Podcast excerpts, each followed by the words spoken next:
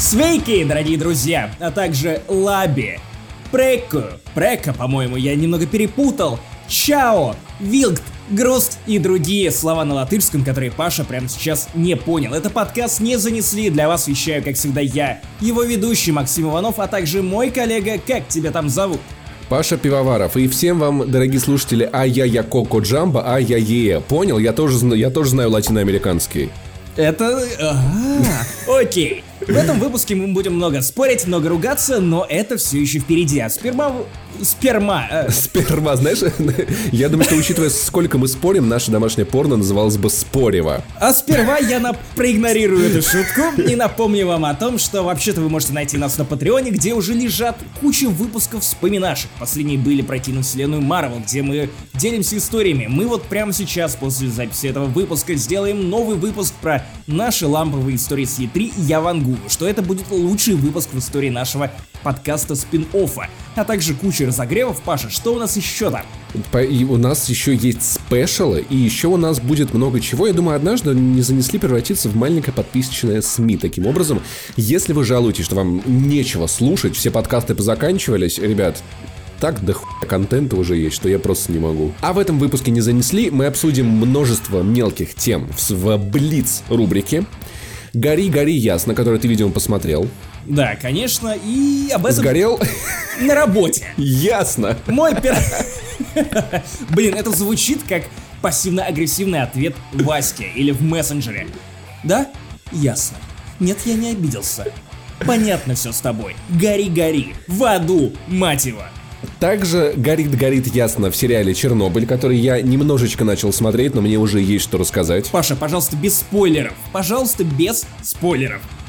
Они потужат реактор, отсоси. Нарратив испорчен! И Bad Plug Tail Innocent. Максим попробовал э, эту пробочку и хочет вам рассказать. Сразу хочу сказать, что игра сделана через жопу. Там и там копошатся крысы. И в игре тоже. Это моя обычная пятница. Это, а также многое другое в 94-м выпуске подкаста не занесли. А е, мы погнали. Кадзиме!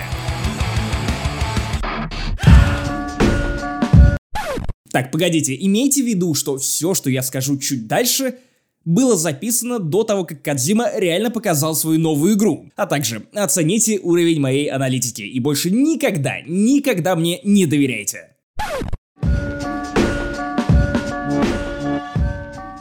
Ну и начнем мы, конечно же, с нашей любимой рубрики Блиц. Если вы не знаете, то это короткое обсуждение новостей буквально на 3 минуты, самое тронувшее нас за последнюю неделю. И я предполагаю, что это обсуждение Блица будет особенно жарким, потому что я подобрал темы, от которых у меня подгорает. Знаешь, мы долгое время обсуждали, какой же будет Death Stranding, что же там придумал Кадзима, почему он гений. Так вот, мне кажется, что никакой игры нет.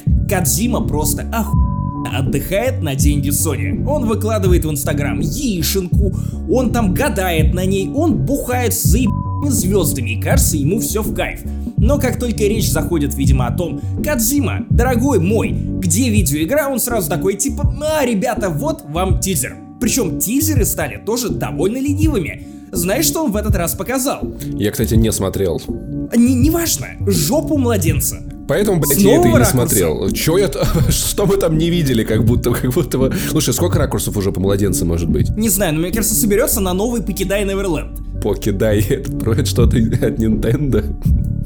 Покидай. Умри в кармане. А, короче, я срал на Death Stranding, пока игра не будет лежать у меня на столе и фото Человека-паука. Срал на эти тизеры, на Кадиму тоже срал. Я, я больше ничего говорить вообще не хочу, типа, не по но кажется ли тебе, что игра есть? Потому что мне кажется, что это какая-то мистификация, которая уже в любом случае не оправдает никаких вложенных в нее ожиданий. Не кажется ли тебе, что просто Кадима хочет легитимизировать показ жоп младенцев? У него фетиш, и он такой типа «Хочу, чтобы весь мир смотрел на младенца». Смотрите. Есть теория, что если у Кадимы есть ребенок, но мы просто об этом не знаем. И, знаешь, вот эта вот тема, когда э, у человека есть ребенок, он хочет всем его фотки показать, а эти фотки нахуй кому не всрались. Но Кадима придумал... Нет, чувак. Нет, сделать чувак. игру и показывать там всем своего ребенка. Нет, чувак, все гораздо интереснее. Я недавно видел в Твиттере занятное сообщение, что вот Гэтсби закатывал вечеринки для того, чтобы, ну, подкатить к одной единственной женщине. Впечатлить ее. Гэтсбинг, да, про этот термин, да. А гэтсбинг — это когда ты записываешь историю в Инстаграме для того, чтобы обратить внимание одного конкретного человека. Кстати, Потому что делал у всех так. есть бывшие, которые просматривают именно твои Но сторис. я, кстати, обычно это делал не для бывших, а для будущих. И это тоже. То есть я замечал, что если мне какая-то девочка нравится, и мне как бы немножечко неловко с ней, ну, типа, заобщаться, я как бы не знаю... Ну, кстати, Instagram Story, блядь, это намного интереснее, чем ебаный Death Stranding. Instagram Story, я понял, это охуительная способ коммуницировать с людьми. Ну, то есть ты на кого-то подписан, видишь стори прикольную и пишешь какой-то коммент, и это не, пуб- не публичный коммент, который видят все, у вас получается немножечко личная переписка, по-моему, это лучший способ подкатывать кому бы то ни было, это Instagram Story. И я обычно пощу стори, если мне кто-то нравится, эта девочка мне там отвечает, я ей отвечаю, она мне отвечает, а потом мы, если мы начинаем мутить, мне уже не так интересно постить стори, то есть просто потому, насколько часто я этим занимаюсь, можно понять, нравится мне кто-то или нет. Поэтому я закончу свою мысль. Чувак, кажется, Кадзима подкатывает кому-то яичишки. Все эти тизеры и трейлеры с жопой младенца нужны только для того, чтобы обратить чье-то конкретное внимание. Загадка трейлеров Death Stranding в том, что мы не знаем, чье внимание хочет обратить смотри. Хидео Кадзима. Хидео Кадзима, японец, правильно же я говорю, да? Ну, бурят, но неважно. Чувак, И расизм. Рас, расизм. Он, ра- два, двасизм. Он говорит, я оскорбил и японцев и бурятов одновременно. Он говорит, что а, обычно в играх мы отталкиваем людей оружием, но в его игре мы будем связывать веревку. Он намекает какой-то девушке или мужчине на шибаре. Это связано с Сиба Ино? Это связано. Я думаю, что это собака... Я думаю, что это гонка на собака. Да, это очень связано. Короче, Кадима, просто уже скажи этому человеку, что он тебе нравится, и потрахайтесь. Прикиньте, выходит Кадим на E3 такой, я потрахался, игры не будет. Все такие, что?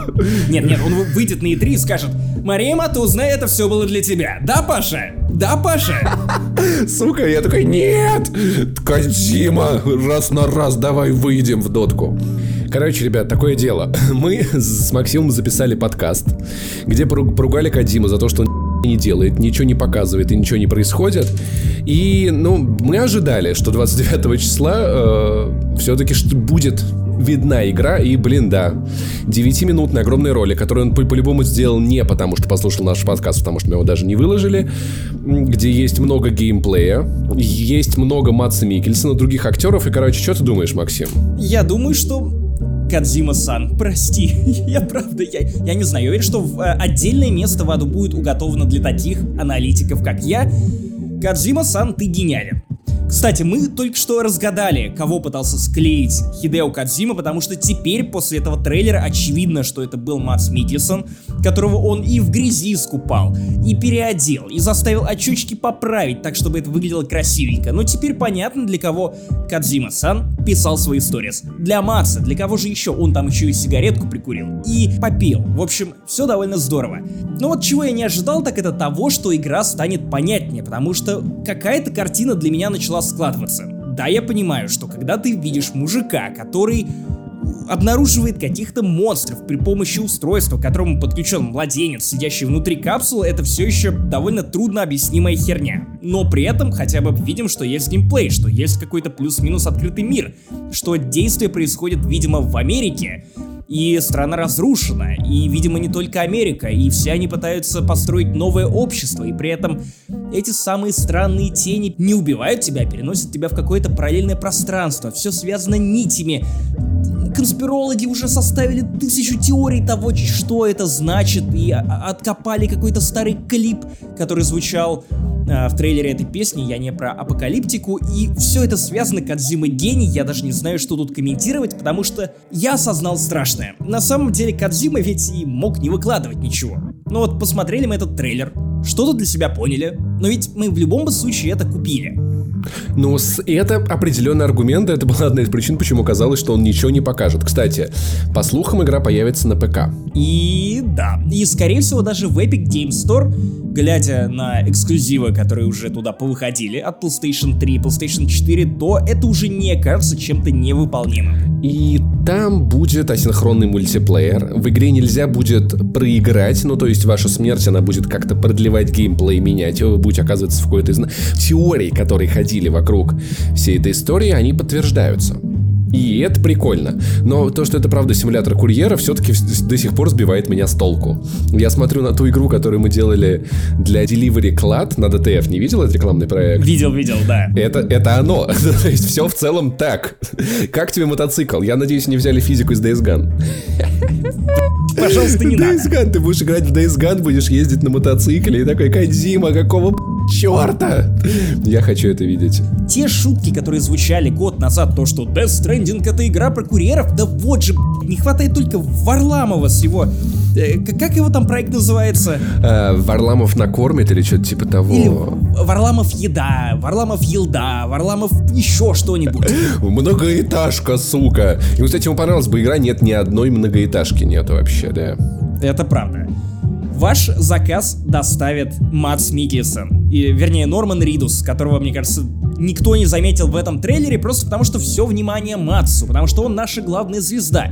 Я был максимально удивлен тем, что Кадзима затащил в свой проект еще и Рефна, который снял и Неонового Демона, и Драйв, и вообще это довольно, ну, популярный режиссер. Да, я знаю, что он еще и актер, помимо всего прочего, но у Кадзимы просто какой-то альянс невероятных звезд в одном игровом проекте, и мне кажется, что раньше такого просто не было, когда у тебя рядом и Гильермо Дель Торо, и Лео Сейду, и, и тот же Рефн, еще и Норман Ридус, и Матс Микельсон, и все это в одной игре, ты понимаешь, окей, вот эти имена можно вытаскивать в заголовок, совершенно не парясь о том, поймет ли аудитория неигрового сайта, что это за игра. Во-первых, нет, не поймет, но даже игровая аудитория не, не понимает до конца, что это за игра.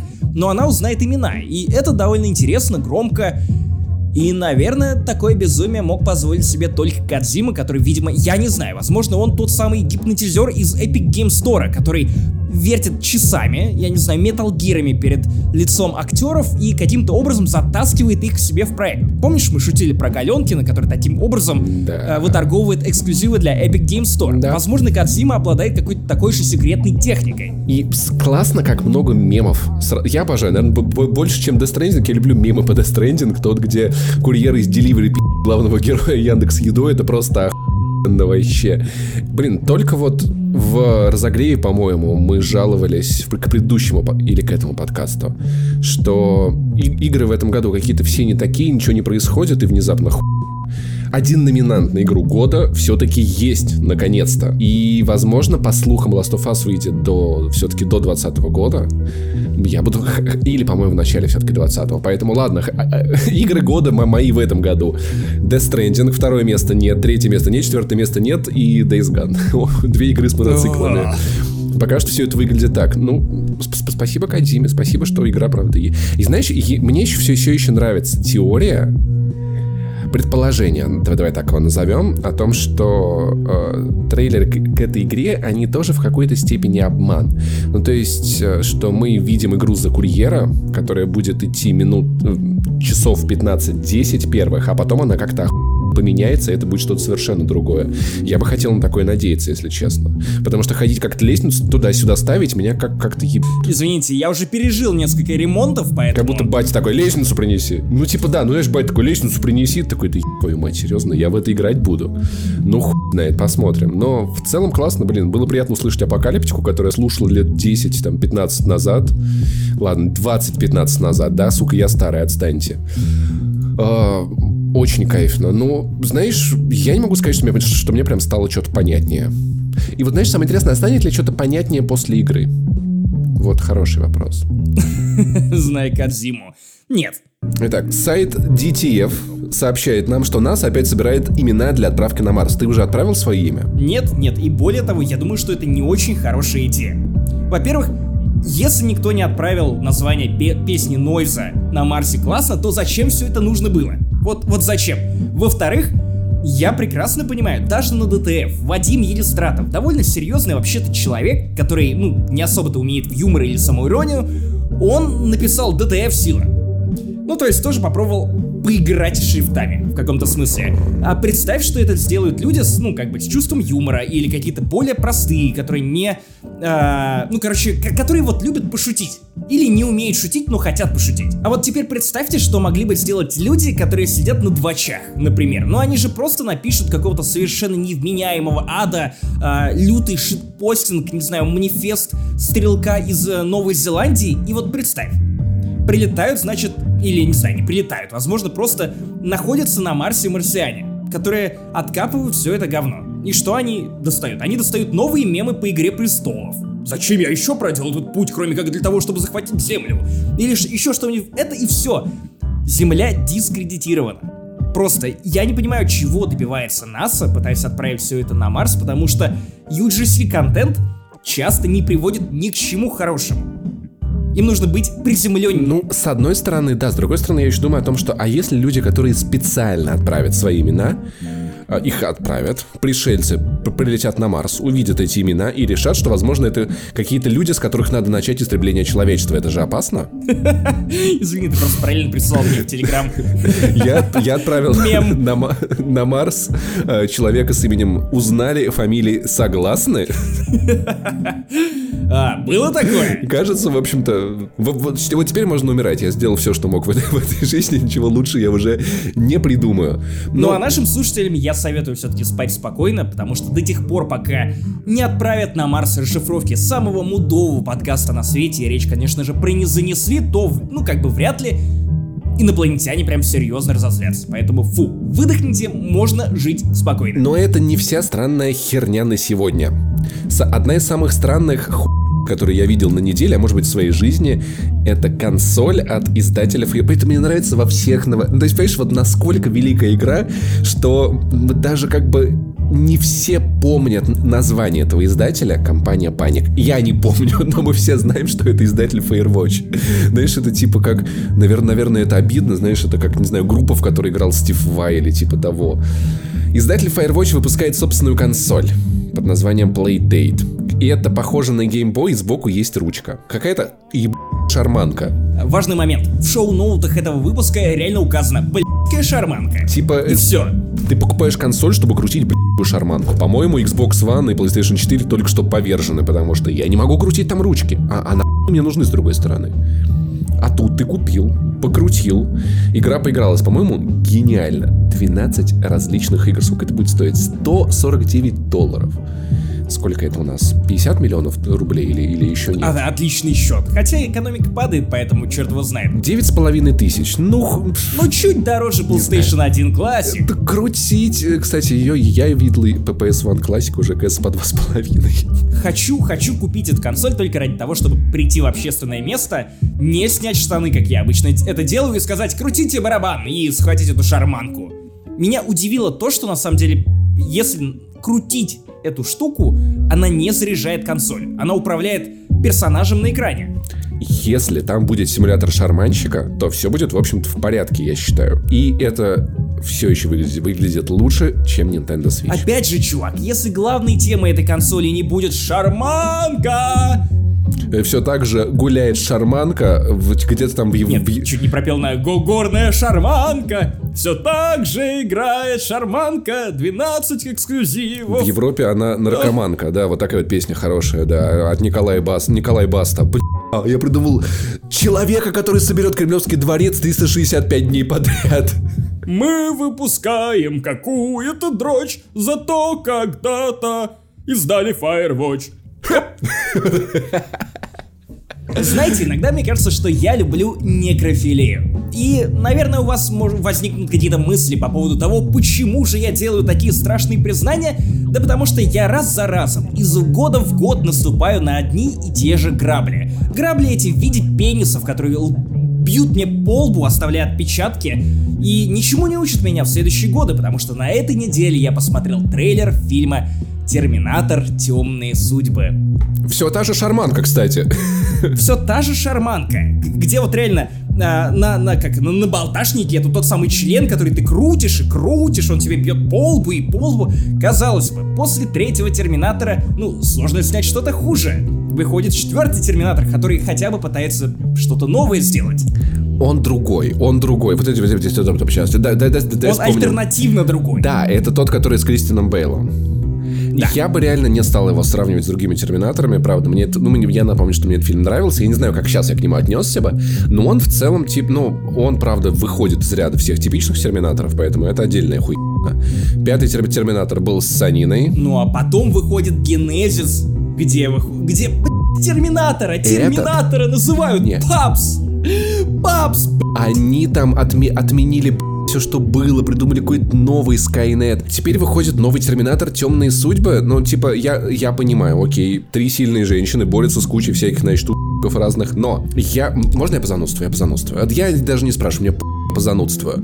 Короче, эта тема возвращает нас немножечко в 93-й подкаст, где я, говоря о людях в черном, теперь я не путаю их с людьми X, достижение. Говорил о том, что я, я, чувств, ну, я чувствую спекуляцию на детстве.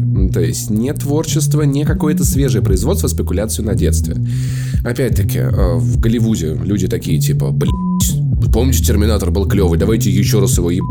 Но прикол Терминатор изначально был в страхе человечества перед э, техногенной угрозой, перед ядерной войной. Это страх, который в целом сделал два фильма про Терминатора.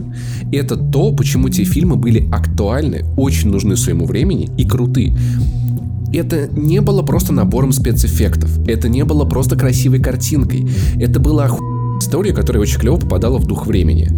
Больше мы ядерную войну так сильно, как тогда, не боимся. Мы не боимся ядерных угроз, мы не боимся роботов, мы с ними живем. То есть, понимаешь, 80-е это такой, ебать, на экране робот, это пиздец, они нас убьют. Сейчас 2019 год, у меня в телефоне хуй, который говорит со мной. И это уже не пугает. Ну, то есть, я просто считаю, что Терминатор как... Ну, погоди, погоди. Во-первых, у нас есть сериал Black Mirror, который умело работает с теми же самыми темами. Технологии стали еще изощреннее, они могут твою жизнь. Да, Тебе не кажется, что не совсем... Еще интереснее, изящнее и прикольнее, но для того, чтобы придумать, как технологии могут вы твою жизнь в 2019 году, тебе, ну, не знаю, нужно быть креативным. Что же нам показывает снова битву против Терминатора? Ну, блин. Да, нет, ты про черное зеркало ты прав. Ну, то есть, как бы, ну, ты сравни, что это были все-таки разные угрозы тогда. Ну, то есть, люди после Карибского кризиса, они боялись вот, вот ядерных атак. Сейчас мы такие, типа, ну, наверное, этого уже, скорее всего, не произойдет.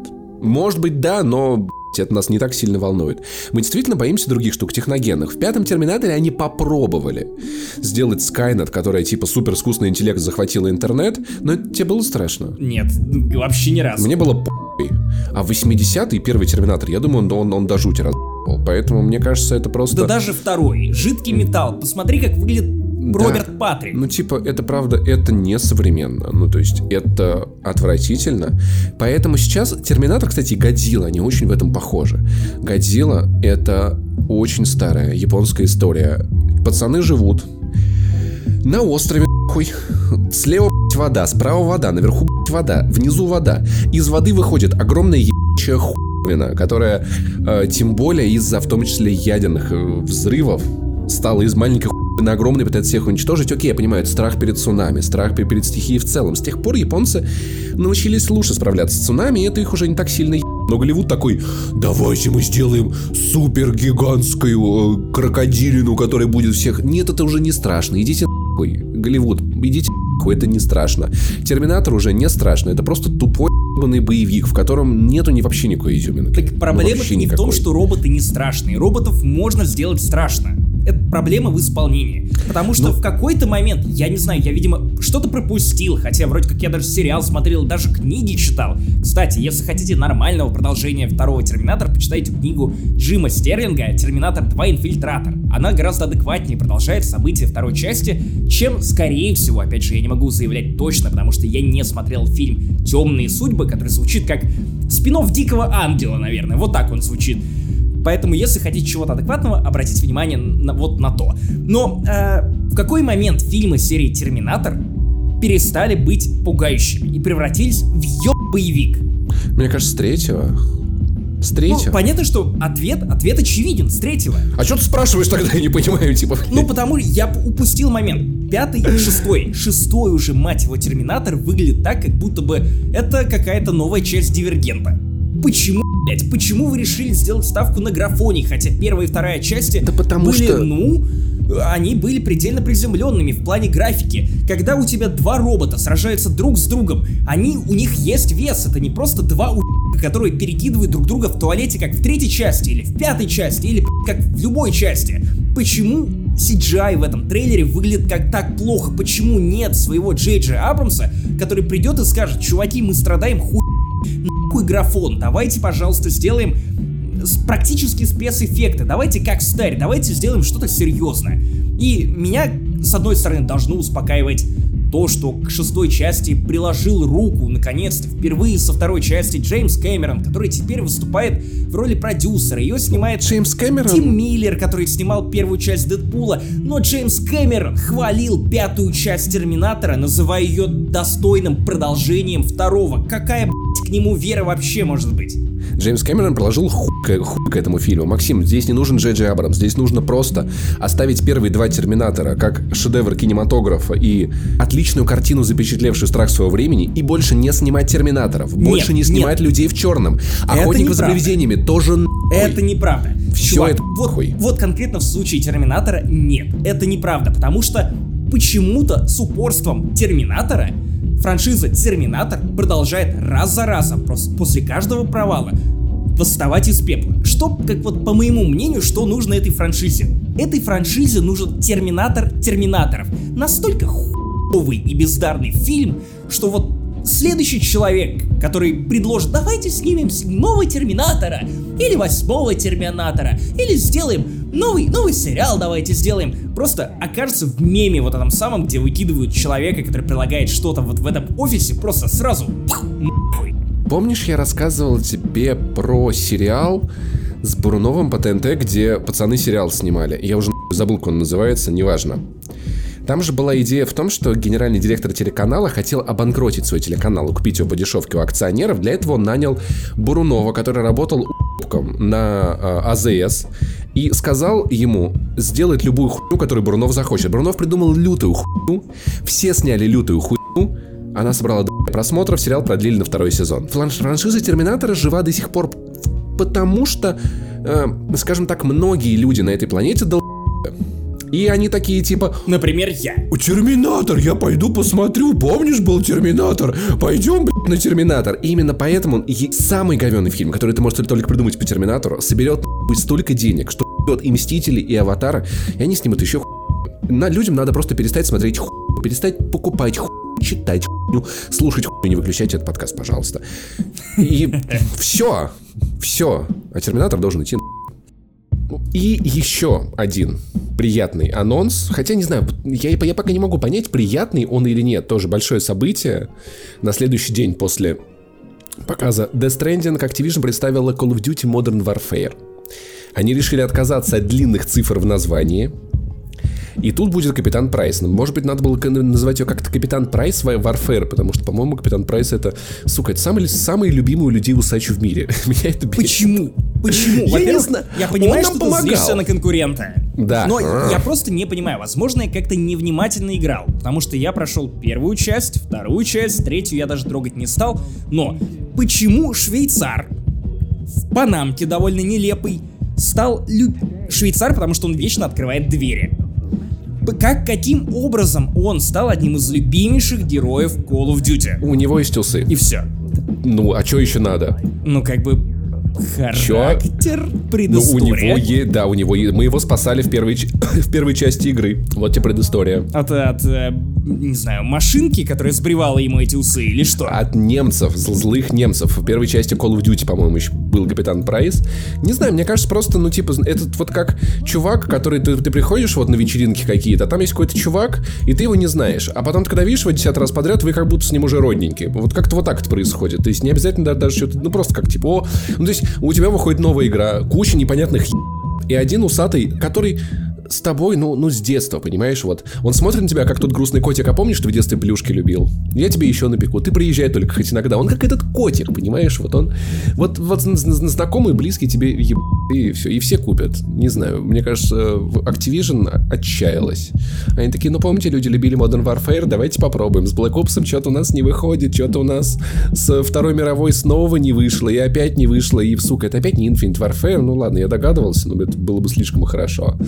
Но при этом кое-какие интересные детали все-таки есть. Во-первых, трейлер не напоминает... Кроссплатформенный мультиплеер! Ну нет, на самом деле на это потому что Call of Duty это в первую очередь одна пользовательская компания. Для меня насрать три раза на мультиплеер, это не Battlefield. Ну просто ты, ты на своем Xbox One, который есть у тебя и у Виктора Зуева, сможешь поиграть с нормальными людьми наконец-то, которые не покупают Xbox One.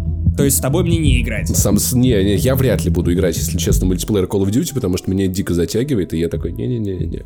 Я отвык от мультиплеера в Call of Duty. Нет, на самом деле я говорил не об этом, о том, что, во-первых, трейлер впервые за долгое время не напоминает Call of Duty. Это реально какой-то фильм Клинта Иствуда American Sniper, который, кстати, упоминали сами разработчики, и это довольно удивительный референс, потому что Фильм, правда, серьезный. И мне понравились обещания разработчиков о том, что это Call of Duty будет серый. И не в том смысле, что графон будет черно-белый и монохромный, а в том смысле, что помните миссию No Russian из uh, второй части Modern Warfare? Вот такой будет вся игра. Она будет провокационной, по крайней мере по обещаниям она, очевидно, будет задевать какие-то нервы и ставить вас в ситуации, где ваш выбор, по крайней мере, выбор ваших героев, будет, ну, вас как-то потом преследовать. И, вероятно, вы начнете задаваться вопросами, которыми раньше не задавались в Call of Duty, потому что предыдущие Modern Warfare, да и Infinite Warfare тоже были скорее про пиф-паф, какой классный взрыв, о боже мой, танк, который через несколько этажей проваливается на другой танк, как же это здорово, давайте мы взорвем что-нибудь еще. Вот у меня по трейлеру и по э, всяким превьюшечкам сложилось ощущение, что возможно это Call of Duty будет менее блокбастерный, и возможно она даже станет ближе к Spec Ops The Line, то есть это интересный шаг. Я вот только о ней подумал, если честно. Ну, Ладно, окей, хорошо, новая Call of Duty меня заинтересовала. Спасибо Максиму Иванову за то, что я теперь жду Call of Duty. Это, это хорошая мысль, и надеюсь, что разработчики говорят, что если из игры вырезать все спорные миссии в стиле No Russian, там останется час геймплея. Возможно, игра идет час двадцать, я не знаю, я не уверен, то есть они ничего не сказали. Видимо, это тот самый час взрывов. Ну, такие вещи тоже будут, так, такие вещи я люблю в Call of Duty. Но, окей, это выглядит уже намного интереснее, чем сраная Black Ops 4. Потому да, что только мультиплеерная колда меня не сильно интересует. Впервые за много лет я совсем пропустил Call of Duty, даже особо ее, особо к ней не притронулся. Может быть, чуть-чуть играл в, на раб... А хотя, может быть, я в нее даже вообще не играл. И это будет клево. А также, кстати, меня довольно удивил тот факт, что они собираются превратить капитана Прайса, чувака в Панамке, просто швейцара, в нового Джеймса Бонда, и, видимо, этот э, бандианизм бандитизм, я даже не знаю, как лучше это назвать, станет новой мантрой Call of Duty. Наконец-то Activision додумалась до того, чтобы не связывать разные части Call of Duty каким-то сложным метанарративом, чтобы сюжет следующий как-то учитывал события предыдущей, там даже спин они вроде как более-менее вплетались в общий сюжет, я же правильно понимаю, что Black Ops, он вроде как тоже вплетался в, во вселенную Modern Warfare. Если Или честно, я, я про такое буду... вообще не слышал ни разу. Может быть, я не прав. Если я не прав, просто напишите мне об этом, но суть в том, что, вероятно, Modern Warfare 2, которая будет продолжением, неизбежным этого мягкого перезапуска, она, скорее всего, будет про новую версию Капитана Прайса, которая вряд ли будет иметь что-то общее с вот этой версией Капитана Прайса. Это довольно прикольно, потому что к третьей части Modern Warfare, по-моему, разработчики Activision сами себя загнали в тупик, и, видимо, это такой вот изящный выход.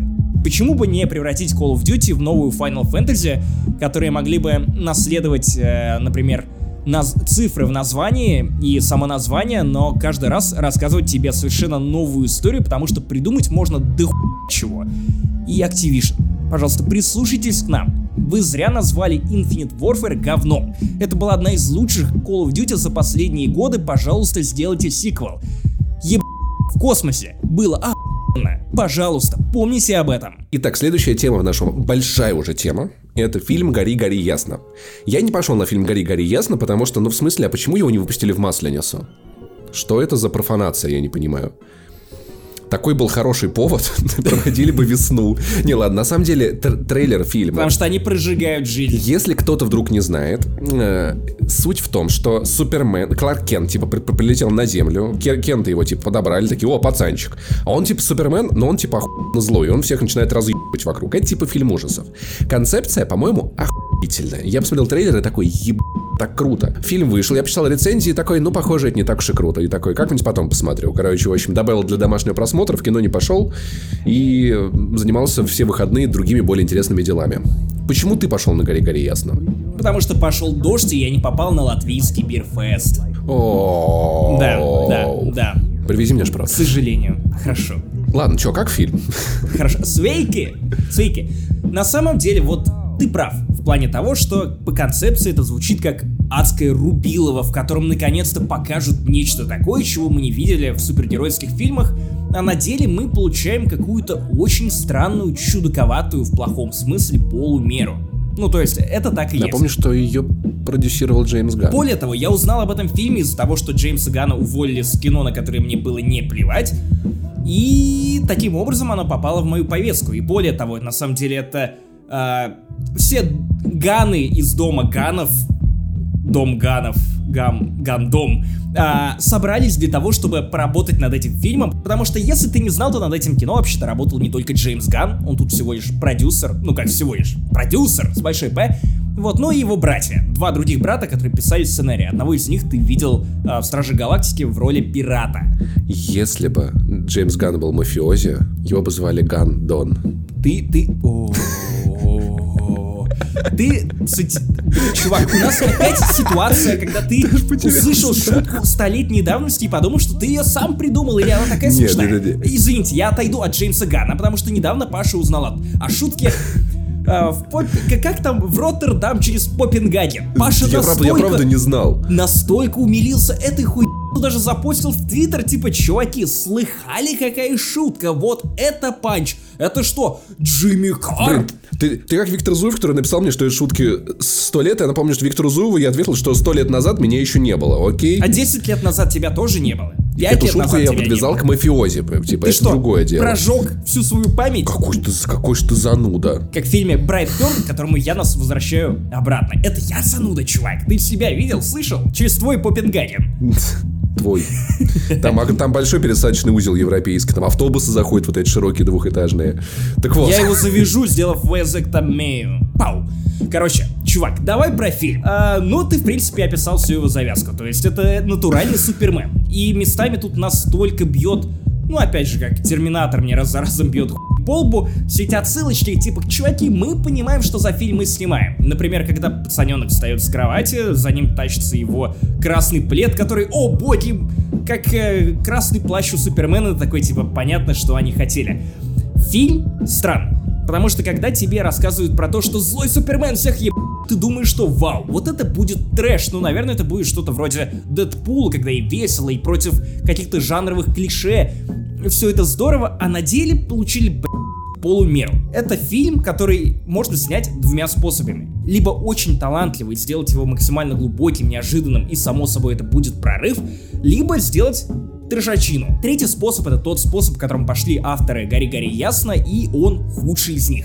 Потому что большую часть фильма ничего не происходит, это сраная тягомотина. Но при этом моментами он срывается в лютый трэш, который ничто не предвещает. И таким образом и трэш выглядит неуместным, и это тягомотина, серьезное лицо тоже выглядит неуместным, и, в общем-то, фильм есть мало за что хвалить, потому что я большую часть в кинотеатре просто сидел и скучал.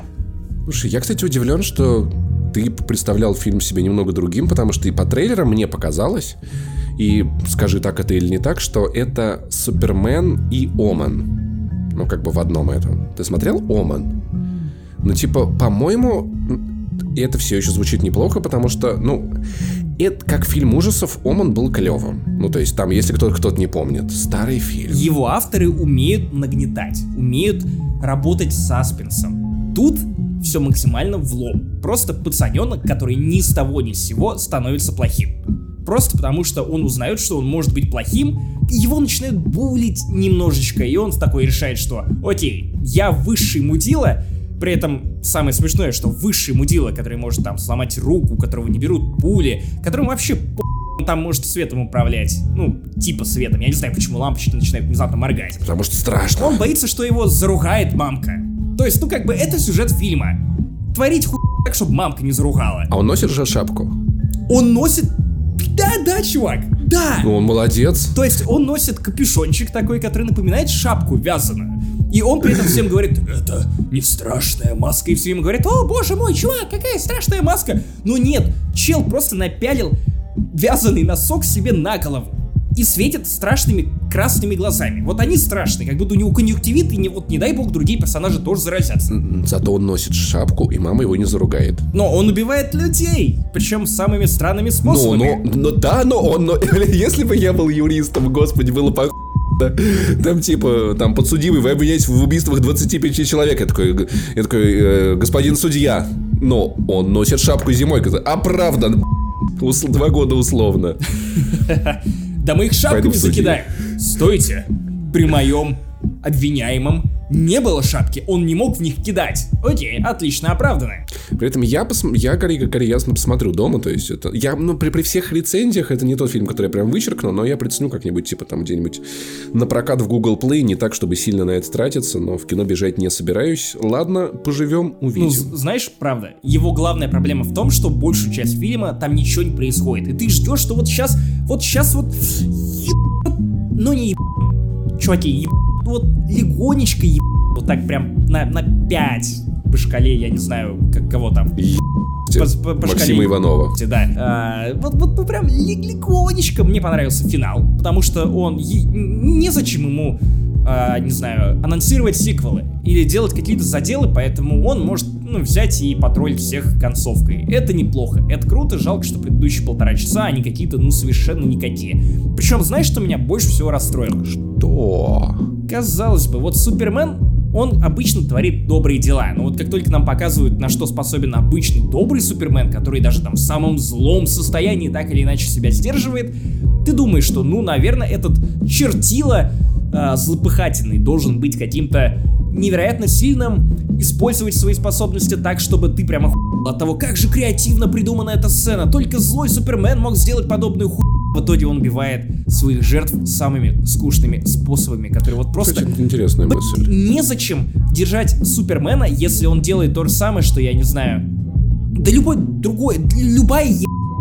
из фильмов ужасов. Вот, вот так же вот, просто вот любая еб... Бабадук, Хотя это сервис знакомства или фильм ужасов? Погоди. Барбадун Киргуду. Нет. Э... Все, оставь так, это идеально. Баду, Баду, Давай Баду это сервис знакомств, а Бабадук это монстр. Чувак, я пользовался Баду, там, блядь, не монстры. А Бабук это чувак из Яндекса. Блин, нам донатит, он теперь отпишется. Пожалуйста, не надо. Нам важен каждый рубль. Короче, э, зашел я как-то в Бабадук, а там злой Супермен такой, типа, пойдем на свидание, я, на, я надену шапочку. В общем, 10 Суперменов из 10. Зак Снайдер плачет. Зашел я как-то в кинотеатр на Гори-Гори Ясно, сел туда и сгорел. И ты такой сидишь, как собака в меме. This is fine. No! Почему я сказал, как Раджишку тропали? Поговорим еще немного про страшное. Сериал Чернобыль. Реально, самое классное в этом сериале то, что мне никто его не заспойлерит. И я реально не торопился, выжидал. Мне не надо смотреть его в день выхода, я знаю, что там будет. Ну, не, если без шуток, какие-то отдельные там типа ходы или что как показывает, может быть, можно заспойлерить, но по большому счету в целом мы все знаем. Короче, очень классно про этот сериал рассказывал. Все, да все, блядь, классно рассказали про этот сериал. Знаешь, вот я ненавижу вот эти вот темы, когда ты про что-то рассказываешь в подкасте или делаешь видео, а все это уже сделали, и ты не понимаешь, что ты еще можешь к этому добавить. Это, это скорее упрек в нашу сторону, и, ну, как бы, это мы дол не выходим каждую неделю. Хотя мы собрались вторую неделю подряд. Во-первых, здесь дело в том, что я просто долго как бы не садился за него. Долго был занят. И учитывая, что сейчас вышли уже три серии, когда вы это слушаете... С 86-го, да, да? когда вы это слушаете, вышло уже четыре серии. Но, тем не менее, ничто не мешает мне немножечко подискутировать. Короче, после выхода метро Исход, помнишь, помнишь тот мой этап моей жизни, когда я смотрел всякие документалки на Ютубе? Погоди, ты хочешь сказать, что он закончен? Ну, вообще, да, я уже давным-давно ничего такого не смотрю, меня Господи, Чернобыль, спасибо! Не-не, дело не в Чернобыле. Причем я не знаю даже благодарить создателей или виновников трагедии. Вы спасли я человека. Знаешь, как, какую шутку вспомнил, мы с ребятами на работе обсуждали, а, блин, я, ну, типа, ну, это тот момент, когда я сбейтил шутку сам у себя. Год назад мы с Захаром обсуждали «Сталкер» на эфире, ему шутка не очень понравилась. И сегодня мы обсуждали «Чернобыль», и я такой, блядь, такой охуенный сериал, ради этого стоило ебать реактор.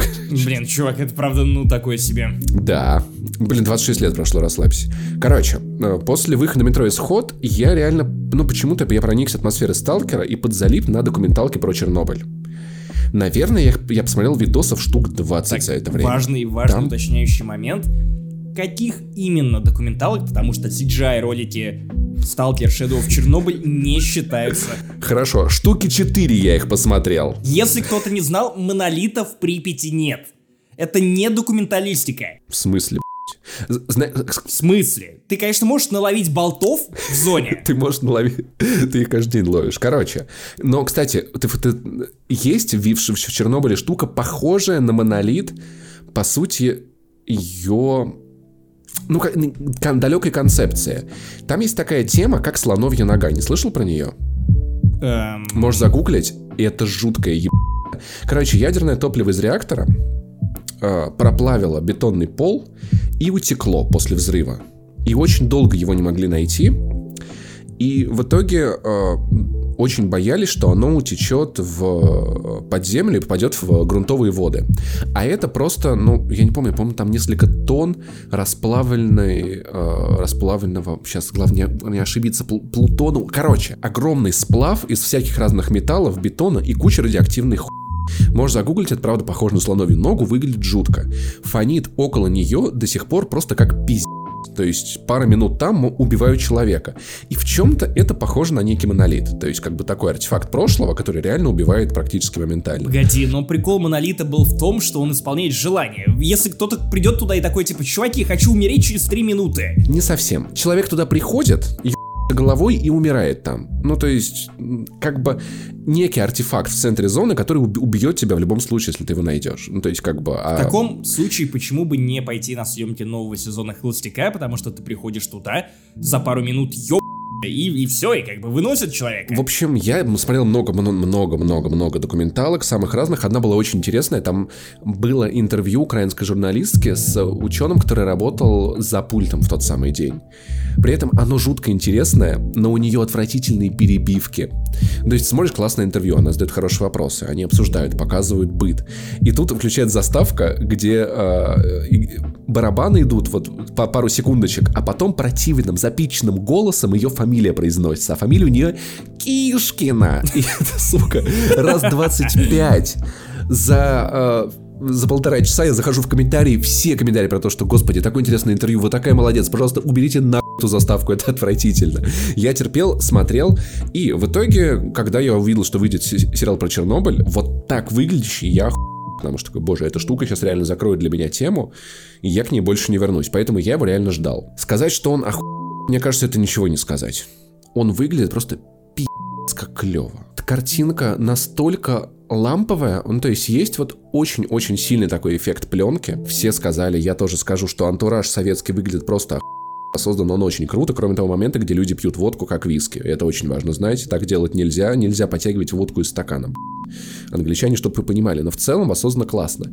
Но больше всего мне там нравится удивительная атмосфера. Про это я не то чтобы много у кого слышал. И это реально фильм ужасов. Сериал ужасов. Окей? То есть это одновременно и сериал ужасов, и это фильм катастрофа. То есть потому что камера в тесных коридорах э, реактора, когда выходят люди, выносят других людей, у которых обгорели руки, лицо, которые блюют кровью, они разваливаются. И это так жутко, когда ты видишь вот этот вот столб э, света, вырывающийся из реактора, и понимаешь, что это радиация.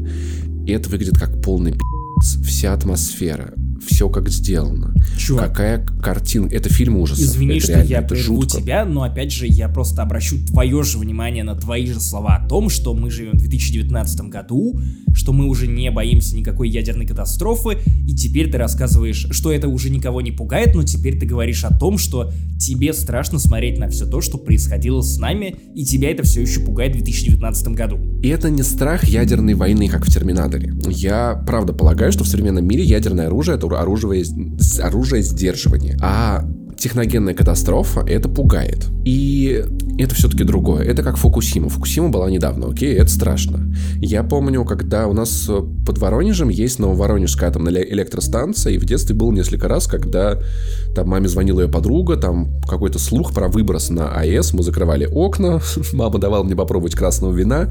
Ну, то есть, понимаешь, это, это страх очень сильный, который все-таки, не знаю, как на это смотрят американцы и европейцы, наверное, они тоже боятся техноген, техногенных катастроф. Это не то же самое, что в Терминаторе. Но для меня это еще очень сильная рефлексия, в принципе, моего страха, с которым я в том числе жил по этой жизни. Ну, то есть, и э, да, это правда страшно, ну, плюс ко всему, э, как в Советском Союзе очень наизично относились очень долгое время к ядерной энергетике. Чтобы ты понимал, на ВДНХ когда-то был павильон, в котором был работающий ядерный реактор, люди приходили на него смотреть, фанил он просто как пи*** был магазин, забыл, по-моему, на Ленинском проспекте, изотопы, где продавали радиоактивные изотопы. И, Заходи кстати, к нам не... в изотоп, наш товар, он просто топ. Топ. И еще интересно, что я понимаю этот страх не только как свой собственный. Я наслушался истории от отца, который родился в городе Саров. Тогда он назывался Арзамас-16. Мой дед после войны, э, работ, по-моему, он был майор, он охранял площадку, где собирали ядерные элементы для ядерных ракет российских. Это был закрытый город. Оттуда было очень трудно выехать, туда было невозможно въехать. А, я помню, когда а, дедушка с бабушкой ездили к каким-то родственникам в Украину, Потом вот к этим родственникам приходили КГБшники и спрашивали, что дедушка рассказывал. Мой папа вырос в таком городе. Он рассказывал, как он спи автомат, как бабушка лазила через колючую проволоку за ягодами. Он рассказывал про а, отстойник реактора, озеро искусственное, которое залили, и там всегда была черная вода из этого озера не пили олени. А Курчатов, по-моему, там купался и говорил, что все нормально. В итоге у его сестры, у моей тети, она умерла лет в 50 от рака легких. Не знаю, было ли это связано с тем, что они жили в городе, где был до радиации, никто не понимал, как с ней обращаться. То есть папа рассказывал приколы про то, как, значит, ученые могли подложить другим ученым под стол радио, радиоактивный какой-нибудь элемент. Выживали оттуда мало кто. Не, не хватает только приколов, типа радиоактивную кнопку, чтобы ученый на нее сел и такой, а боже мой. Да, э, мини-ядерный взрыв в лаборатории конечно же, с смертельным исходом. Ну, то есть этого всего было реально... Погоди, в смысле, это реальная, реальная тема? Или... Это, ну, это реально то, что мне рассказывал батя. Это может оказаться городскими легендами, это может быть, ну, это маленький был город, тысяч на 10, я полагаю. Скорее всего, там обсуждали вещи, которые были не, силь, не сильно раздуты, а были менее близкие, тем более, когда дед, короче, храняет эту площадку. И как бы весь этот пи***ц, он очень, ну, мне как минимум очень-очень-очень-очень близок и понятен. Я реально много читал. Ты знал, что, что в 50, по-моему, втором году был аналогичный, черно, ну, похожий на Чернобыль взрыв на заводе «Маяк», который да, находится между да, Екатери... да, да, Екатеринбургом и Челябинском. Да, вот расскажу для слушателей. Там хранились ядерные отходы, была проблема с темой охлаждения, и точно так же взорвалось, ну, взорвалось хранилище. Огромная крышка подлетела наверх, очень много радиации, но повезло, что э, благодаря ветру все ушло не на города, миллионники, и теперь там есть огромный заповедник, в общем-то, немного радиоактивный, немного сел расселили. Поэтому я, ну, как бы для моей семьи, наверное, это очень такая, как бы, важная история про всю эту радиацию, и она пугает. Техногенные катастрофы до сих пор пугают. Ну, я думаю, что я надеюсь, что что-то похожее Чернобыля не повторится, но в теории оно может происходить в любой момент мира, так что я думаю, это достаточно актуальная проблема. И поэтому сериал «Чернобыль» папа рассказывал, что, кстати, в ту ночь э, он работал в Воронежской области в поле. Э, они жили в вагончике, и вагончик светился. Вот как бы в ночь, когда произошел взрыв на реакторе. Вряд ли от счастья. Папа светился от счастья, не знаю, такой ура, ночь светло как днем. Поэтому, ну, не знаю, как это для англичан, американцев, кому это показывает HBO, но я думаю, что для России это пи*** важный сериал, потому что дико замалчиваемая история, очень проблемная. Если бы тогда «Маяк», кстати, не засекретили, возможно, с, с Чернобылем ситуация была бы намного лучше. сериал реально мощный. Он, правда, пугает, возможно, еще вот по, по этим моим причинам. Потому как он снят. Какая там используется музыка. Очень классно подметил Коля Чумаков в State Journal, что ambient, который играет, чем больше радиации, тем сильнее играет ambient. Ну, то есть, как, как, ну, ты, там, там нет счетчика Гейгера. И то есть, когда ученый подходит прямо к тому месту, где был реактор, и эмбиент становится просто ужасно сильным, уж очень высокие ноты неприятные. Когда радиации поменьше, он становится слабее. То есть, очень много приемов художественной выразительности, которые реально очень классно показывают моменты. С самого начала сериала взрыв показан не огромной красивой экшн-сценой в... Он... Сериал начинается, ну, вторая сцена, окей, это пожарный, который спит, его жена выходит на кухню ночью, и вот показано кадр ее кухня, окно, и там вдалеке вот маленькая такая вот точечка Чернобыля взрывается, а потом, значит, э, у, у нее трясется дом. То есть очень много вот очень интересных взглядов, то есть очень интересной точки зрения.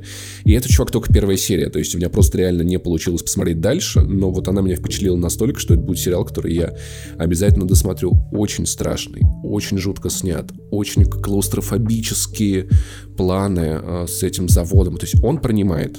Ну, то есть вот я, э, я смотрел с девушкой, она реально, она такая, типа, Паша, это очень интересно, но я не могу больше смотреть. Это не, давай без второй серии, потому что меня реально перекрывает от тревожности. Это одна из причин, по которым я пока что не посмотрел этот сериал, потому что мне страшно. Ну, то есть, я писал об этом в Твиттере, и мне, правда, страшно включать, потому что я зная себя, я начну еще больше в это закапываться, еще больше погружаться в эти жуткие истории, изучать дневники, показания, статьи и далее, далее, далее. То есть даже вот люди, которых я читаю в Твиттере, они занимаются, в принципе, тем же самым после каждой серии, и у меня нет уверенности, что я это выдержу.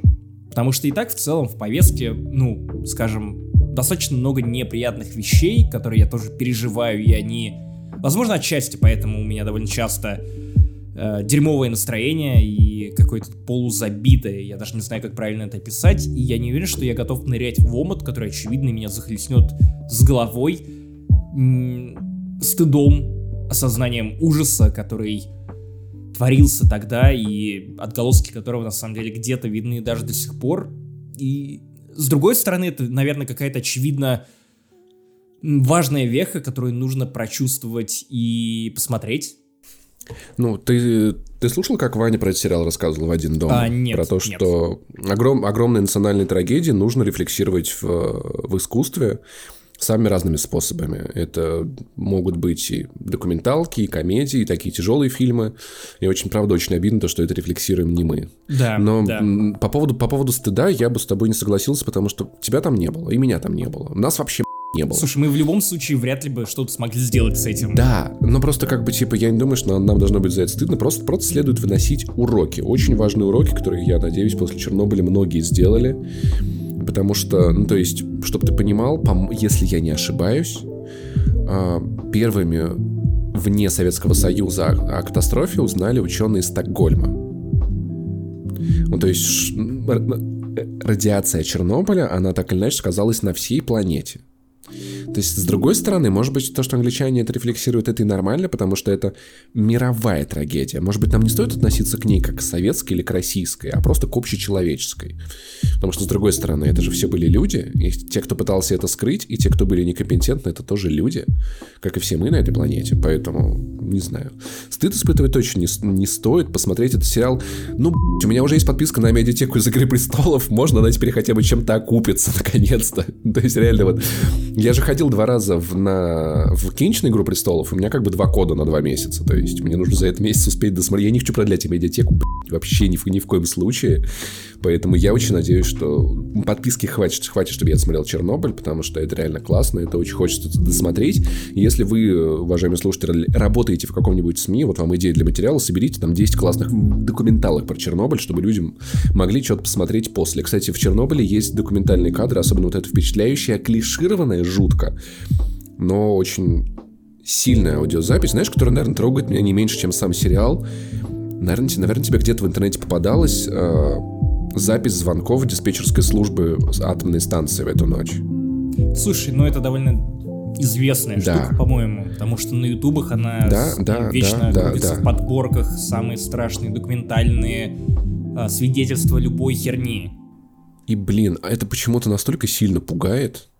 Я не знаю, это, это очень классно. Ну, пугает она, наверное, по тем же самым причинам, по которым мне всегда страшно слушать аудиосообщения людей, которые, ну, оказались запертыми в кинотеатре, который пылает. Это же Я просто... это даже не слушал. Это, Нет, это перебор. Каждый раз, когда ты... Это вообще перебор. Случается какой-то пи***, ты пытаешься его осмыслить, и ты так или иначе задумаешься о том, что происходило в этот момент у людей в голове, чтобы ты мог испытывать в этот момент, и это ужас, ну, то есть это не все даже кричат, и вот, наверное, те люди, которые не кричат, они еще, ну, сильнее пугают тебя осознанием своей собственной судьбы и обреченностью, и уже каким-то заранием смертью заранее. То есть ты понимаешь, что человек да. похоронил сам себя еще О, до там, того, как сгорел или что-то с ним случилось. Там, кстати, есть, есть такая сцена прям в первой серии. Блин, чел, да. Слушай, ты никогда не думал о том, что бы ты делал, если бы оказался в падающем... сейчас, сейчас я на твоей фобии сейчас играю. Да, да, да. да ну ладно. Да, давай, чувак. Да, да, допустим, ты самолет падает, но у тебя, например, есть интернет. И вот что бы ты сделал вот по вот последним? Ну, то есть знаешь, что сейчас ты, скорее всего, разъеб... Вот кому позвонил, кому написал и что? Ты вот думал когда-нибудь о таком? Я записал бы voice один общий своим чувакам, братюням в чат. Анус в Телеграме, извините, он так ты называется. Ты написал бы статью на Медузу, я уверен, ты бы карточки собрал. Нет, нет, чувак, я бы записал один общий войс, в котором старался бы попрощаться со всеми важными мне людьми, э, сказал им, что я их люблю, и попросил бы разослать это пяти да, друзьям, иначе с вашими, с вашими иначе вы тоже родственниками случится что-то плохое жестко. Я, кстати, знаешь, о чем подумал? Я недавно подумал о том, что, э, наверное, я бы самым близким, наверное, писал бы, хотя твоя идея с одним войсом, который так быстрее, и, хотя, не знаю, войс отправится ли, ну, то есть смс может отойти, скорее всего, да, вот в какие-то секунды. Войс, может быть, записать, куда-нибудь телефон спрятать. Я подумал о том, что я хочу на следующий день рождения сделать традицию записывать обращение как Тони Старк. Как Тед Мосби. Типа, ну, не-не, вот как... Так, сейчас. Спойлер, спойлер к Мстителям, идите на... Короче записать, э, ну, сесть, сесть свой, свой день рождения и записать видео, не знаю, насколько получится. Просто типа, окей, Бля, я умер в 29. И вот что я хочу сказать. Если насколько получится, то тебе нужно брать флешку побольше.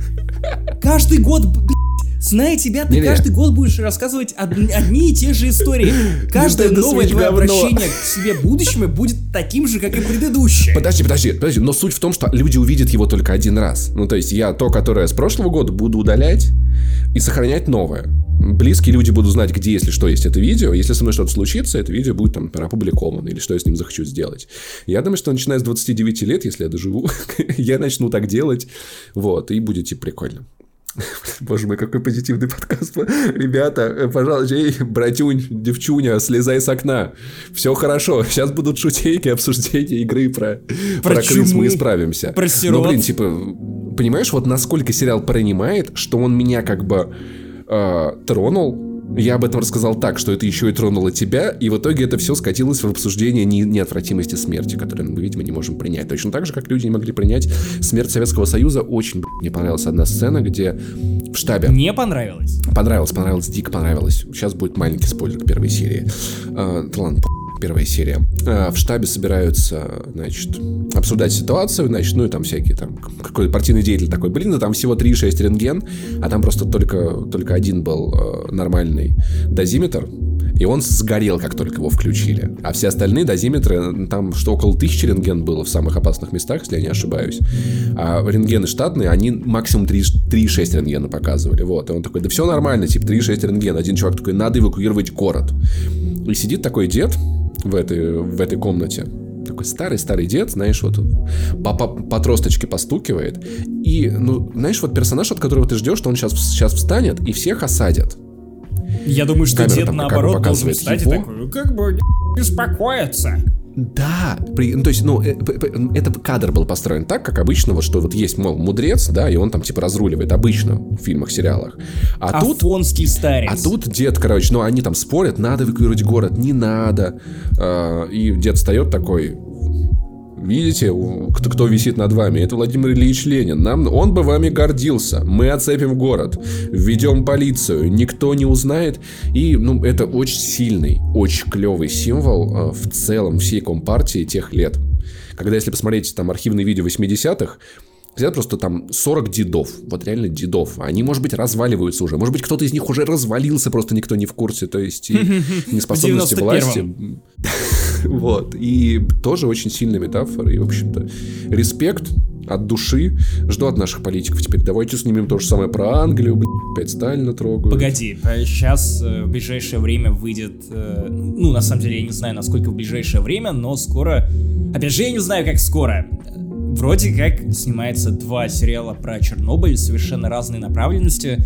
Вроде как в России от э, не самых плохих режиссеров, поэтому погуглите, почитайте, я уж не знаю, ну, что они думают о Чернобыле от HBO, потому что мне кажется, что тема, скорее всего, будет закрыта.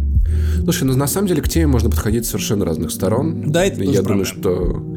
Да, но именно вот такую хронологию душевную, конечно, делать, наверное, уже смысла не особо есть. Слушай, знаешь, самое в этом прикольное то, что я начал этот спич с того, что я не знаю, что сказать, оказывается, я так дохуя что сказать, по-моему, я молодец. На самом деле, самой интересной частью этого твоего спича был кусок про твои собственные переживания, про да. контекст твоей семьи, потому что, ну, извини, ни один другой подкастер, каким бы классным я он ни был, он не сможет за тебя рассказать историю а, конкретно да. твоих предков. Кстати, можно, можно же, кстати, это маленькое обращение. Если вы вдруг с какой-то вероятностью живете в городе Саров, уважаемые слушатели, и можете намутить приглашение на один день, это было бы охуенно. Город закрытый, в него до сих пор тяжело попасть, а мне хотелось бы, ну, типа, есть такой, знаешь, такая галочка в жизни, реально увидеть вот это место, о котором я так до слушаю. Слушай, ну ты бы еще вот. инвайт в Яндекс.Ауру попросил.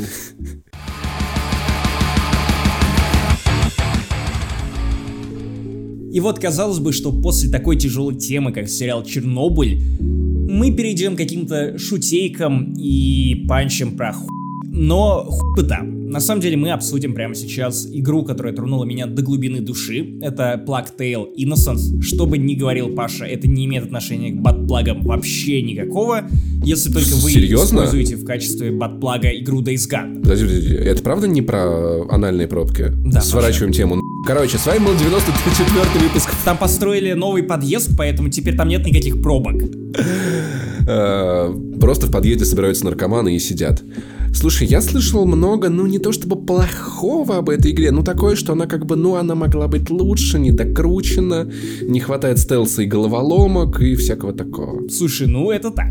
Тем не менее, меня это не, не останавливает, потому что я словил себя на мысли, что я уже даже рассказывал об этом в прошлом подкасте, мне хочется чего-то нового. И в, в один момент я думал, что, ну, наверное, это просто у меня игровая депрессия. Не, не люблю этот термин, но почему-то мы его тянем с тобой из подкаста в подкаст. Игровая хандра. Давай так. Слушай, ну учитывая, что мы, мы все-таки подчеркиваем, что это игровая, поэтому мне кажется, и тем более он распространенный уже, кстати. Ну, неважно, чувак. Мы можем не подыгрывать. Как бы, если все вокруг прыгают в окна, то в смысле? А, Роскомнадзор, ты где? Я пошел. А, я поймал себя на мысли, что я уже не хочу играть в видеоигры а потом я понял, что на самом деле меня утомили блокбастеры своей однотипностью, потому что, в принципе, любой современный блокбастер ты можешь описать, ну, каким-то набором клишированных тем, приемов, элементов, которые кочуют из одной игры в другую, от открытого мира. Ведьмак до... от мира мотоциклов. Dark Souls от мира... Dark Souls. Не знаю, Sonic Team Racing. Что-нибудь такое. Не занесли Dark Souls от мира подкаста. Куча элементов, которые, ну, просто лично мне уже надоели. То есть, чтобы мне понравилась игра в открытом мире и с упором на собирательство, она должна быть максимально классной. Например, как Assassin's Creed Odyssey, которая, ну, реально ультимативная игра в открытом мире. Или она должна быть, ну, сюжетно ориентированной, на самом деле, как Red Dead Redemption 2. Поэтому Days Gone меня не зацепил, Rage 2 я добровольно пропустил, потому что я не выдержал одной только мысли о том, что я снова буду вот заниматься тем же самым, что и в Days Gone. И вот я понимаю, что и Plague Tale Innocence — это игра тысячи проблем. Ее можно ругать, ее можно критиковать, и в целом есть за что например, я сразу скажу, что, наверное, не стоит брать ее на старте, но если вы увидите ее по скидке, то не думайте, возьмите. Это простая игра на 10-12 часов, в ней нет открытого мира, в ней минимум собирательства, в ней минимум крафта, то есть вот тех вещей, которые меня конкретно раздражают в современных блокбастерах, они все вот, ну вот просто громкость этих раздражителей чуточку убавили, поэтому ты можешь наслаждаться простой линейной игрой, которая довольно неплохо срежиссирована, она предельно, ну, камерная, то есть нет таких моментов, когда ты не знал бы, куда идти, потому что, ну, уровни, по сути, такая вот тишка, как вот, ну, в играх 2007 года. И я вот честно соскучился по таким приключениям. Давайте я, наверное, сначала расскажу о том, что в этой игре есть классного. И потом ну, о том, почему эта игра может вас, в принципе, расстроить. Хорошее в ней то, что это максимально трогательный роуд-муви. И да, я знаю, что довольно странно применять термин роуд-муви к э, видеоигре, с другой стороны, почему бы и нет, если все признаки жанра налицо. Это игра про двух сироток, Амицию, 15-летнюю, и ее маленького пятилетнего брата Гуго, которые живут себе ну, э, в шато родительском и, в принципе, бед не знают, за исключением того, что Гуго живет все это время в изоляции, его не выпускают, потому что его поразила какая-то странная непонятная болезнь, которую лечит его мать, которая созывает докторов ближайших, которая реально все свое свободное время тратит на своего маленького мальчика. При этом Амиция занимается с отцом, она сама по себе, она учится охотиться, потому что, ну, в целом, чем ей еще заниматься, это Франция 14 века, вокруг э, бубонная чума, полный пи*** разруха, еще и столетняя война идет. 1348 год. А не было у нее никакой консоли, где можно как шарманочку покрутить ручку, чтобы тебе показывали там всякие интересные видеоигры на этом экране. А потом в какой-то момент э, прибегает Инквизиция, убивает ее родителей, Ей зачем-то нужен Гуго и непонятно зачем. Они бегут, усталые, чумазые, не понимая, что произошло. Только что у них самых близких, самых дорогих людей убили прямо на их глазах, причем Гуго это даже не осознал в какой-то момент, а, когда Аницер начнет рассказывать ему о том, что, чувак, ты за***л конючить. Вообще-то, у нас э, только что убили родителей, он осознает это, и он убегает, потому что он не в силах выдержать этой правды и не может в пять лет осознать, что его родители, которые его опекали все это время, просто не стало, вот, вот внезапно не стало. Это довольно сложно. И Плактейл очень умело очеловечивает своих персонажей, дает им конфликт, дает какой-то базис, в котором ты имеешь людей, которые по факту родные друг другу, но на самом деле они друг с другом совсем не знакомы. И молодой 15-летней девочке сваливается на голову ее брат, который по факту лишал ее все это время ее матери, и теперь ей нужно заботиться о этом маленьком человечке, тащить буквально его на своей спине, и, кстати, игра в какой-то момент реально будет заставлять вас это делать, держать его за ручку, отвечать за то, чтобы его не убили. Нужно доставить этого Гуго к доктору, который оказывается алхимиком, который должен как вроде как прояснить, что это за болезнь, и почему Инквизиции так нужен в разгар этой самой чумы этот маленький Гуго, убегая от всех. И не только от Инквизиции, но и от солдат Англии, потому что, напоминаю, в разгаре э, Столетняя война, которая тоже довольно ужасающее событие. Я думаю, что все понятно из названия. Вряд ли что-то приятное назовут Столетней войной. Вот. А, если только это не битва фанатов Наруто и э, Ван Панчмана, Я так, же, я так точно назову будет. Столетняя война пала на Пивоварова. Боже мой, у моих детей будет фамилия Имя Пал, просто Павловна Чума. И Палыч. Ужас. Я только сейчас понял, что, кажется, у меня не э. будет детей. Пал Палыч. Так звали бы твоего сына, если бы он был смешариком. Блин, ну если он вырастет и будет кидать много палок, то я ему респектну. А ты и будешь ловить. И приносить обратно. Кокблотер. Суть не в этом. Суть в том, что вообще Blacktail довольно сложно продать широкой аудитории, потому что это игра без открытого мира. Я даже видел во ВКонтакте Медузы комментарии под моей статьей об этой игре, что «Чуваки, там же нет реиграбельности, на что я буду тратить свои 40, 50, 60 баксов?» То есть люди вот настолько уже не приемлют идею игры, которая просто буквально три вечера, и ты закончил с этой историей которая по итогу дала мне в разы больше за эти самые 12 часов, чем Days Gone, за который я провел 20 плюс часов. И эта игра не шутер. Ее сложно описать. Это по факту головоломка, в которой тебе нужно решать кучу задач. И задачи эти могут быть как стелсовыми, так и на какую-то логику. Потому что стелс-миссии, само собой, это когда тебе нужно убегать от врагов, а, прятаться в высокой траве. Стелс, само собой, безвозвратно устарел. Это Assassin's Creed 3, когда ты присаживаешься в этой траве, которая вроде бы густая, но на самом деле как бы Колосси колосятся, и любой человек с глазами мог бы увидеть этих детей и сказать, что чуваки, вот те самые подростки, которых мы ищем. Вот, так много времени мы думали о том, где же они, а вот же они, почему никто не додумался посмотреть в эту траву, это же ё... куст. Наймите садовника. Слушай, ну все-таки, все-таки. Это столетняя война. Тогда люди были глупее, это было давным-давно, как бы типа, все окей. Это просто потому, что э, книгопечатание не было так распро- распространено, высшее образование было не у всех, среднего, среднее было не у всех, начального не было ни у кого, окей. так что... А вторая часть это головоломки с крысами, которые в этой игре на самом деле не столько обычные грызуны, сколько фантастические твари. Разработчики прям говорят, что, чуваки, это олицетворение чумы. Самое настоящее — это метафора, поэтому нормально, что у нас крысы настолько боятся огня. И все это очень сильно напоминает растянутый уровень из первой части Gears of War. Помните, где Маркус Феникс перебирался от одного источника света к другому? Ему... Блин, классный был да, уровень, кстати. Вот именно а, крысы работают тут именно так. Стоит тебя касаться вне источника света, как они тут же сбегаются на тебя, жирают буквально за долю секунды, или если на тебя идет какой-то противник, ты можешь просто из прощи выстрелить камнем ему в фонарь, само собой он останется без света, и крысы его сами сожрут. То есть есть прикольные штуки.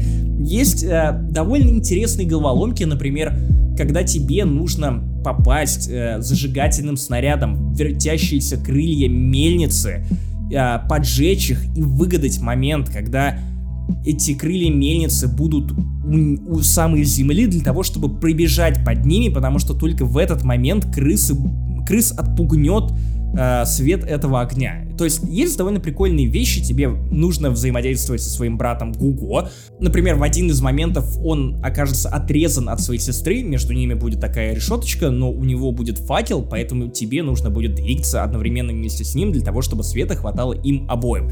Но механика, несмотря на то, что она довольно устарелая и стелс тут, ну, плюс-минус нелепый, загадки не всегда, даже со светом и крысами, какие-то креативные, интересные. В целом это выглядит как именно что растянутый уровень с летучими мышами, которые боятся света из Gears of War, это все не важно, потому что у игры есть вот, извините за игрожурский штамп, сердце. И это сердце, это те самые персонажи, которым ты сопереживаешь, потому что ты, с одной стороны, знакомишься и, ну, учишься любить этого Гуго или эту Амицу, потому что напоминаешь, что к началу игры они плюс-минус чужие друг другу люди. У них куча претензий друг к другу, потому что Гуго, например, э, хочет просто вернуться домой, ему 5 лет, и он до конца не понимает, что случился некий пи***. А Амиции нужно выступать в роли воспитательницы, которая раз за разом ему повторяет, что типа, чувак, нет, мы должны сделать вот это, пожалуйста, не кричи, от этого зависит наша жизнь. И не факт, что она сама по себе готова вот к этой роли, ну, матери, по сути. Ей всего лишь 15 лет. Алло. Это, хотя это, конечно, средне, средневековье, и в средневековье рано. Она уже почти старуха была тогда. Ну, типа, хорошо, чтобы до 20 еле доживали. Слушай, ну я... да, в принципе, в принципе, на закате. На заре... Я просто напомню, что лучшая игра, на мой взгляд, про отношения братьев-сестер, братьев и сестер, и братьев-братьев, и брат за брата, и это Brothers A Tale of Two Sons. И это игра, которая вдохновлялись Blacktail Innocence, как и The Last of Us. Пусть не прямо и разработчики сами называют главным источником вдохновения это Айка, но влияние The Last of Us слышно даже в саундтреке игры. И тут совсем другая динамика по сравнению с э, Элли и Джоэлом, потому что тут и сами герои меньше, и не все они готовы к этой ответственности. Поэтому, ну, вот просто интересно. И знаешь, игра богата на кучу контекстуальных деталей, которые, ну, оживляют для тебя персонажей.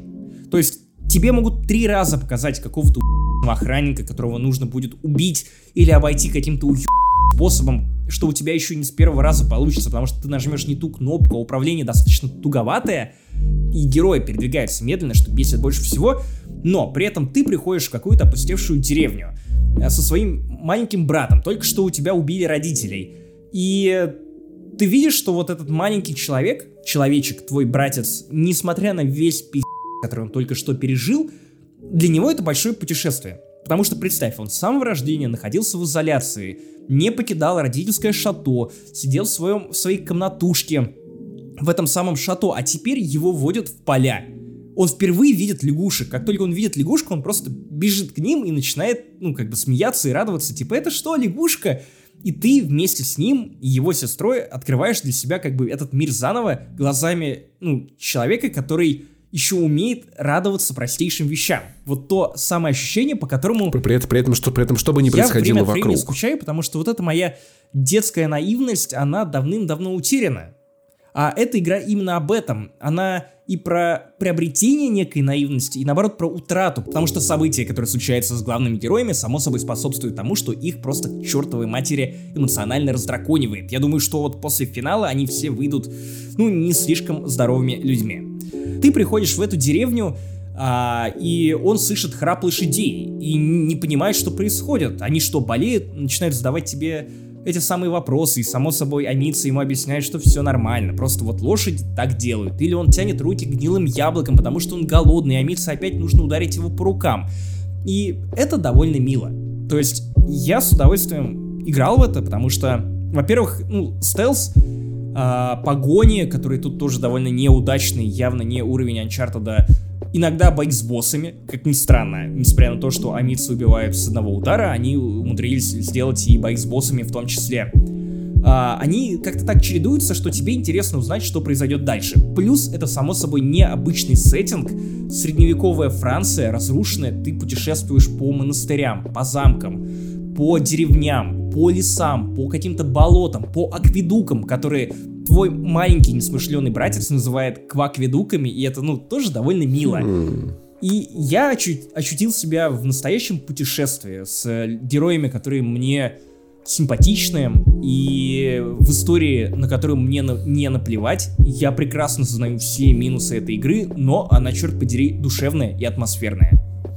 Блин, умеешь же ты всякую херню хвалить, да так, чтобы интересно стало, ну, а? в том-то и дело, что вот, чувак, вот в прошлый раз ты говорил о том, что Rage 2 купите обязательно по скидке, но нет, в том-то и дело, что Rage 2 реально не оправдает тех денег, которые ты вложишь в эту игру. Ну, неважно, купишь ты, ты ее играл. по скидке или не купишь, потому что просто это, это все равно останется той же самой игрой. А, я почему предлагаю купить Plague Tale Innocence э, по скидке, потому что в другом случае вы, скорее всего, просто не дадите этой игре шанса и пройдете мимо. Но, пожалуйста, если вы увидите эту игру на скидке, Вспомните этот подкаст, вспомните мои слова, вспомните, что я ее хвалил и ругал в том числе, потому что проблемы у игры, опять же, в сотый раз повторю, есть, но они не перекрывают того лампового путешествия, которым, наверное, в каком-то смысле должна была стать Life is Strange 2, но, как я понял, после первого эпизода вот этот самый movie из нее, ну, ушел. Кстати, важный, важный комментарий, поскольку в такие моменты тебя не стоит перебивать, ты теряешь мысль, я, я скажу об этом сейчас. Э, Патриция и как, напомню, как зовут мальчика? Амиция и Гуго. Амиция и Гуго, само собой, до событий игры жили в шато хуя. Фух, аж легче стало. Сказал, аж легче стало. Мне нужно было просто не, не останавливаться. А, вот и все хорошо. Но и, на самом деле, мальчик, конечно же, болеет игрованием. Что еще было? Сказал о том, что э, они выйдут после концовки больными людьми. Да, блядь, средневековой Европы они все болеют какой-нибудь хуй. Удивительно, как они вообще все выжили. Ребята, атмосфера просто чума. Конечно же, поэтому, в общем-то, вставляйте ваши пробочки и играйте в хорошую видеоигру.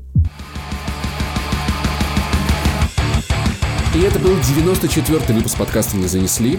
И важная-важная информация, мы решили немножечко переработать пледжи на Патреоне. Этот процесс все еще идет, есть несколько идей, одна из них которые мы хотим добавить для патронов, которые донатят нам 7 долларов. Мы не просто будем зачитывать их, их имена, а еще специально для них будем делать аудиоджинглы. Как это работает? Вы подписаны на нас за 7 баксов, мы пришлем вам сообщение, на, на которое вы ответите какой-нибудь, не знаю, фразой. Может быть, вам нужен будильник, чтобы ведущий подкаста не занесли, сказали вам что-нибудь. Может быть, передать кому-нибудь привет от подкаста не занесли, специальный фирменный. А возможно, вы какой-то странный извращенец, которыми позарез нужны озвученные именно нами фразы из фильма «Дедушка легкого поведения». Хтивый дедусь. Ха-ха-ха. Признайся, захотел.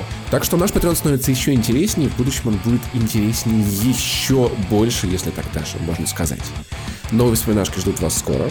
Новые разогревы, выпуски без мата. Все вы это знаете. Ну и если у вас нет денег, но вы хотите нас поддержать, просто оставьте отзыв о нас в iTunes, поставьте нам 5 звездочек или 4 звездочки, да или хотя бы одну, если мы вас бесим. Лайк, если мы вас бесим. Лайк, если я вас бешу. Окей. Голос Паши всех хвалят. Короче, это был 94-й выпуск подкаста «Не занесли». Максим Иванов, Паша Пивоваров, два вещали для вас. Спасибо, Биба и Боба. Всем любовь.